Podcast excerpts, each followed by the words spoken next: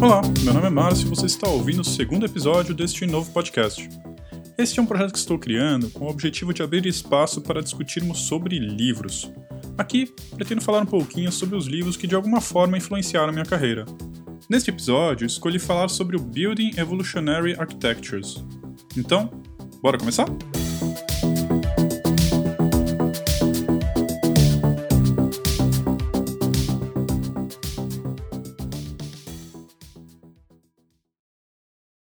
Uma das autoras desta obra é Rebecca Parsons, que é CTO da ThoughtWorks.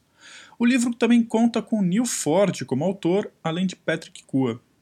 Bom, já queria começar dizendo que este foi um dos melhores livros que li nos últimos tempos. Gostei muito das ideias propostas e vou tentar explicar um pouquinho aqui os motivos disso. Embora seja um livro curto, em torno de 160 páginas, traz algumas propostas muito interessantes e que me fizeram mudar a forma como planejo a arquitetura dos sistemas em que atuo. A principal novidade deste livro foi a utilização de fitness functions aplicadas à arquitetura de software. Este é um conceito que nasceu lá na computação evolucionária, que por sua vez foi inspirada na evolução biológica. As funções de fitness são usadas na computação bioinspirada com o objetivo de orientar as simulações para atingir soluções de design ideais.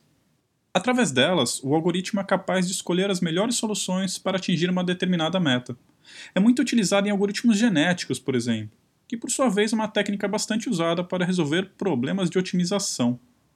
Utilizando uma espécie de seleção natural, os algoritmos genéticos, com auxílio das fitness functions, vão se adaptando até encontrar uma solução próxima da ideal. Talvez essa conversa esteja ficando meio abstrata demais, né? Mas não se assusta não, esse conceito é usado mais como uma metáfora e o livro explica tudo isso com mais calma. Para mim, essa comparação apresentada logo no começo foi super interessante, pois é justamente o tema que eu estudei durante o meu mestrado, mas meu foco era mais na computação bioinspirada mesmo. Mas, enfim, voltando para o livro.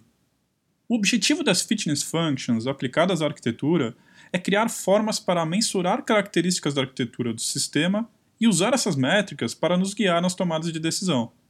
Nenhuma arquitetura de software é perfeita. Sempre precisamos tomar decisões que vão impactar de forma negativa alguma característica do sistema, seja segurança, performance, resiliência, integridade dos dados, acoplamento e etc. Uma medida que aumenta a escalabilidade pode ter um impacto na performance ou na segurança, por exemplo. Nesse tipo de cenário, qual caminho seguir? O uso de fitness functions vai nos ajudar justamente a preservar na nossa arquitetura os objetivos que são prioritários para o sistema em questão. E esses objetivos podem, claro, variar de acordo com o projeto e até mesmo ao longo da vida do produto. E o conceito de mudanças graduais na arquitetura é um dos temas centrais. Através das fitness functions e de boas práticas de arquitetura apresentadas no livro, conseguimos atingir a meta de criarmos arquiteturas que são passíveis de evoluir ao longo do tempo de forma mais sustentável. Assim, o livro abraça a ideia de que todo sistema vai ter em algum momento novos fatores desconhecidos que precisarão ser atacados. Admitindo essa hipótese, mostra como podemos construir arquiteturas que são mais resilientes perante essas mudanças. Uma outra característica que me chamou a atenção foi o fato das ideias serem expostas de forma bastante realista e pragmática, principalmente quando abordam temas que estão um pouco mais na moda, como microserviços. Mostra muito bem as vantagens, mas também as desvantagens de cada abordagem indica um caminho bastante interessante de como criar uma arquitetura que seja capaz de evoluir para se adaptar a qualquer cenário que venha aparecer ao longo do projeto. Bom, além disso tudo, o livro ainda aborda temas como a criação de camadas anticorrupção, arquitetura baseada em serviços, serverless, como trabalhar com migração evolutiva de dados, os principais modelos de arquitetura de software, entre vários outros tópicos interessantes. Mas claro, como o livro é curto, muitos desses temas não são apresentados de forma detalhada. Acredito que o objetivo principal é mostrar como juntar tudo isso de maneira a criar uma arquitetura evolucionária. Mas então, para quem eu recomendaria este livro? Bom, como eu disse lá no começo, esse é um excelente livro e acho que basicamente qualquer pessoa ligada à programação deveria ler.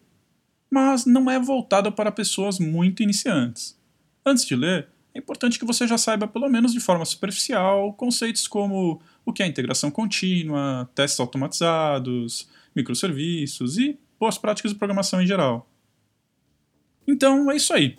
Este foi o segundo episódio desse podcast e espero que você tenha gostado. Se quiser, pode mandar sua opinião, crítica ou sugestão para mim através do e-mail marcio@segunda.tech. Beleza? Boa leitura para você e até o próximo livro.